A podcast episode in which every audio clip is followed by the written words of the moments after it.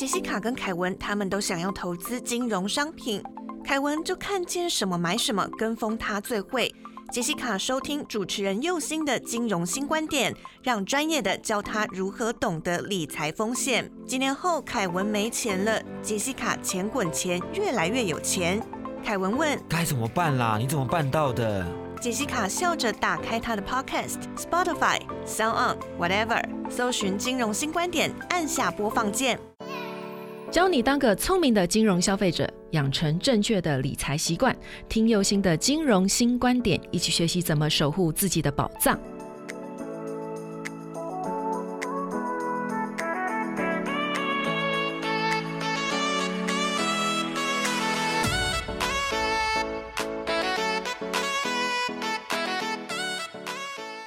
新出发，认识金融新观点。你现在收听到的是轻松电台 FM 九六点九。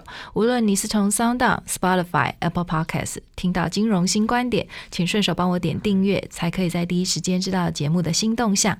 另外，本节目由轻松电台制作，每周六下午五点到六点，下载 APP Hi Channel，搜寻轻松电台，或是你调频到 FM 九六点九，基隆与部分大台北地区都可以收听到我的节目哦。欢迎大家收听金。融融新观点，大家好，我是右心。大家好，我是木瓜。哎。大家今天好吗？还记得上一次跟大家说到的，就是有个医院的院长退休的故事。因为啊，老院长阿三的儿子女儿都在国外啊，所以钱存的多，然后自己就去住养老院了，然后用资产配置的这样子所产生的利息来支付养老院费用。哈，本来呢，投资三百万的港币定存啊，哈，靠利息来支付养老院费用，却被李专误导去买香港债券，然后结果损失了九成哦，让自己陷入了财务危机里面哦，所以呢，我们今天就要来聊怎么样。才能够避免这样子的一个剥削哦。当然啦，我教大家方法，但最重要的是，呃，你自己对于生活的观察跟体会哦。我分享的这些故事绝对都是真实发生过的哦。那但是也不是要来吓大家，因为啊，其实这个只是其中一个故事，真实的生活是比连续剧还要更精彩的哦。那也非常的残酷哦。啊，好吧，那我们先来说说要怎么样避免被剥削哦。很显然的，我们。要学习的东西其实还颇多的耶！来，木瓜来帮我们念一下。第一个，第一个呢，要学习的就是财务独立自主。不过分的依赖子女，对，没有错哈。若子孙啊，就是没有像高龄者的这样子的一个期望哈，愿意要负担起照顾家庭的责任哦，或者是说，呃，本身他的经济状况就有问题了哈，或者是说子女的本身的行为有偏差的话哈，那老人家所累积的家产就有可能会成为子孙争夺或剥削的一个目标哦。最著名的一个案子哦，大家可以去网络上搜。搜寻哦，就是呃，我们有一个清国香蕉大王班扎布哦，他在死的时候呢，因为留下来的土地太多啊，子孙分不平。所以呢，大家就把它放着，不帮他下葬。哈，这个部分其实闹了四年多才把它下葬哦。那差一点就变成讲，嗯，对，不能乱讲话。对，呃，就是帮他放在一般的就是冷冻柜里面，不让他下葬这样子哈。我其实看到更多的状况比较惨的，就是子女为了分财产哦，那坚持不让父母离开了，有可能就是譬如说他生重病了，然后可能已经就是弥留的状态了。那但是因为为财产分不平，所以呢，坚持要医生要一直不断的急救哦，然后让这个父母一直不断的维持生命哦，然后那个插管其实还蛮可怕的哦，插到那个气管都皮开肉绽了，好，然后血丝一直流，还流脓这样子哦，一直不断的有并发症哦，可是不让他走，就是不让他走哈，这个状况真的很看了，其实还蛮心酸的。好，第二种呢，那第二个呢，就是我们的老人家们要学习的身体跟。心灵健康，自我照顾，嗯，没有错。但是我觉得台湾的老人家还是很传统哦，就是那种养儿防老的观念还是很重哦。虽然现在比较开化了，不过呢，听到要去住养老院哦，还是会就是哀天叫地的这样子，就觉得好像被子孙遗弃一样哦。但是呢，各位想想看哦，现在的社会要孩子养家哈，然后还要照顾父母哦，一份心。薪水啊，其实是很困难的哦，势必一定要双薪才可以哦。可是。如果都是双薪家庭的话，就不会有多余的人力来照顾这些老人家啊，哈，所以就会雇佣这个外籍外佣来去照顾阿公阿妈哦。我相信大家一定常看到，就是那个外佣推着阿公阿妈到公园去晒太阳哦。那其实我也看过一个笑话，就是一阵大雨下来了，然后外佣推着阿公阿妈回家，结果发现。推错了，本来是阿公的，怎么推成阿妈回来了？这样子哈，然后还要去换回来哈。但是这件事情的重点在于，就是说，诶，我们的高龄者如果行动不方便、健康状况不佳哈，然后又要坚持必须要让自己的儿子女儿来照顾的话哈，那这个就会有问题哦。其实这些老人家都会知道说啊，其实已经造成了子孙的困扰，但是呢，还是希望可以留在子女的身边哦。不过。久病床前无孝子哦，就是到最后啊，其实还蛮可怜的，就是被这些儿女虐待哦。可是就是因为想要留在儿子女儿的身边，所以即使被虐待了，还是心甘情愿哦。我真的觉得这是一个不知道。该怎么讲的状况哦，所以呃，我我想啦，就是说，呃，各位如果听到这个的话，哈，要提醒大家一件事情，就是要大家把自己的身体跟心理的状况照顾好，能够独立不依赖他人哦。那呃，我们这些老人家们，如果就算要跟子女同住啊，其实也要学会一件事情，就是要事事都能够自理哦，做一个能够自重并且能够被他人尊重的一个长者哦。那第三种状况要怎么避免被剥削呢？第三种呢，就是要学习财务规划以及辨识风险。没错，我想了，我们高龄者对于自己风险的承受能力的认知不清楚哈，然后或者是过于自负的话，其实是会让自己就是陷入被金融剥削的危险当中哈。尤其是这些就是认知不清的行为，或者是过于自负的行为啊，或者是说认为倒霉事跟决策错误的情绪不会发生在自己身上这些东西哦，真真的是很要不得的观念哈。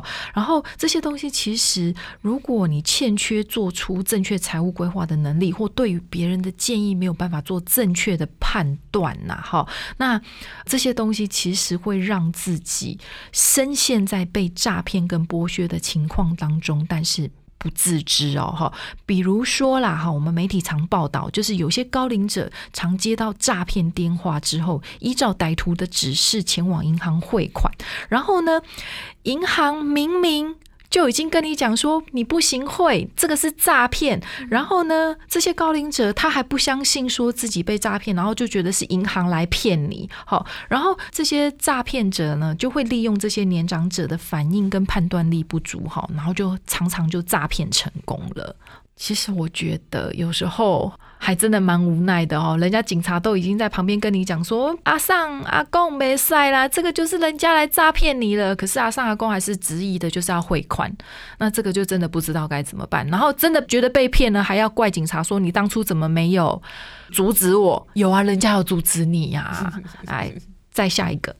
好，再下一个呢，就是拥有健康的社交。嗯，我想啦，哈，就是高龄者有可能有一些人其实已经面临到了，就是被诈骗，然后或者是说，呃，因为害怕剥削者的报复，然后所以不敢举报哦，然后所以去隐匿了这些就是金融剥削的情形哦。但是啊，如果你拥有一群好朋友或有健康的社交圈的话，其实你可以透过这些就是来去跟别人协助，好，然后不要觉得丢脸哦，因为其实这种状况真的每个人都会碰到。过哈，那各位也不要觉得好像这些状况都是只有在低知识分子啊，或者是说比较土质的老人身上才会发生的哦。其实并没有哦。其实像我们刚才讲的这个案例，阿三院长他就是医院退休的院长，哎，对啊，但是他还是被剥削了哈。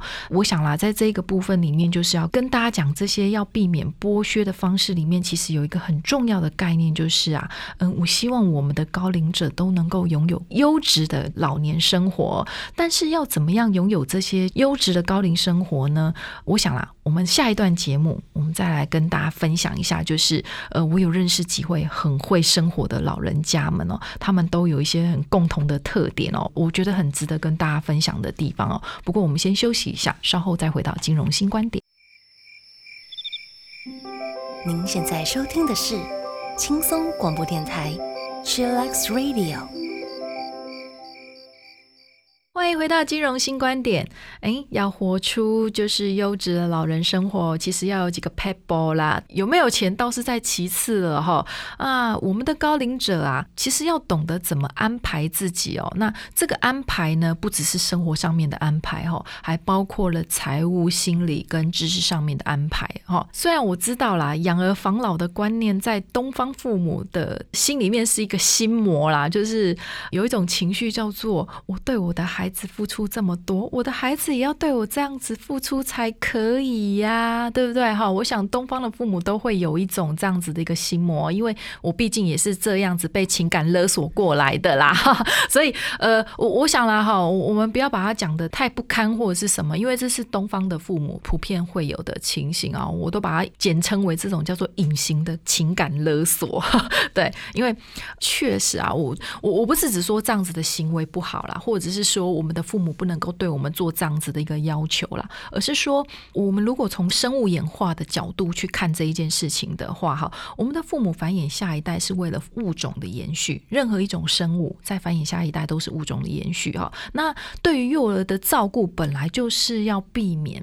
生命灭绝的风险，好，父母本身的责任就是在教会幼儿的生存技巧，然后呢，放手让孩子去发挥天分，让孩子长大之后回来照顾父母，就不是这个物种原始的一个设计。你有看过，就是说，呃，大自然的物种里面有那种就是孩子还回来照顾父母的吗？其实没有哦，哈，反而我们人类的身上会去看到，就是尤其是东方的父母，哈，儒家的思想都认为要。孝顺父母，然后认为就是呃要奉养父母啊。我不是讲说这样子的行为就是错的，或者是说我们应该要去推翻这样子的一个传统哈。可是呢，其实这样子的一个观念呢，无形之中会给孩子们带来很多的压力。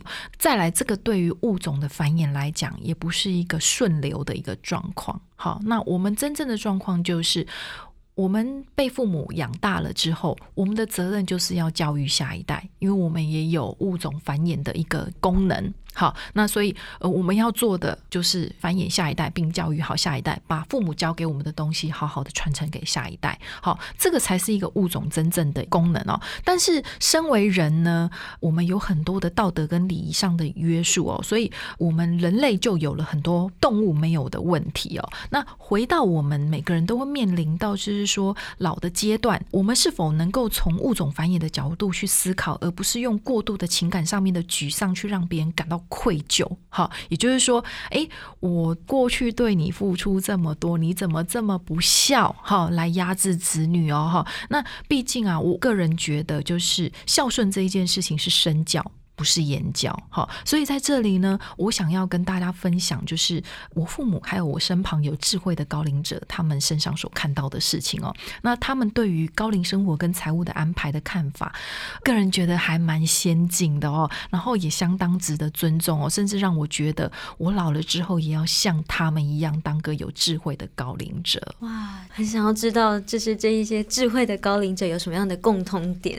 嗯，好，那嗯，我现在分享。哈，他们的第一个共同的特点叫做有钱要自己花，不要想说要全部留给子孙。我想光这个观念就已经让大家觉得什么 好？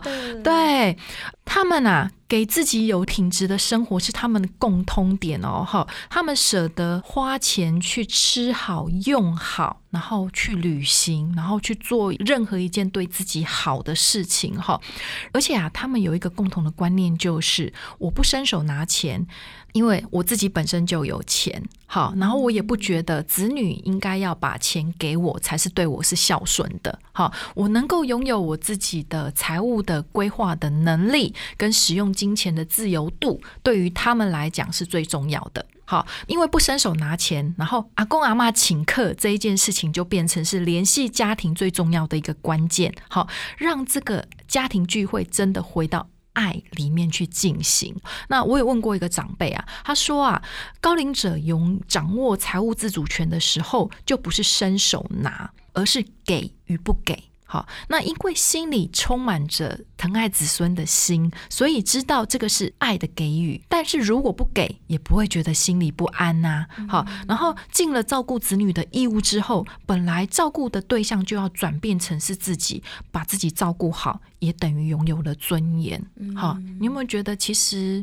还蛮棒的，对对不对？好，然后呢，第二件事情就是他们觉得要有自己的生活和交友圈，并且。打开生活视野，然后去学习、去旅行，哈，活到老学到老是他们共同的一个特点，哈。像我阿爸，他每天还是会读报纸，去关心世界的脉动哦。然后他也很喜欢看那些深度的国家介绍，哈。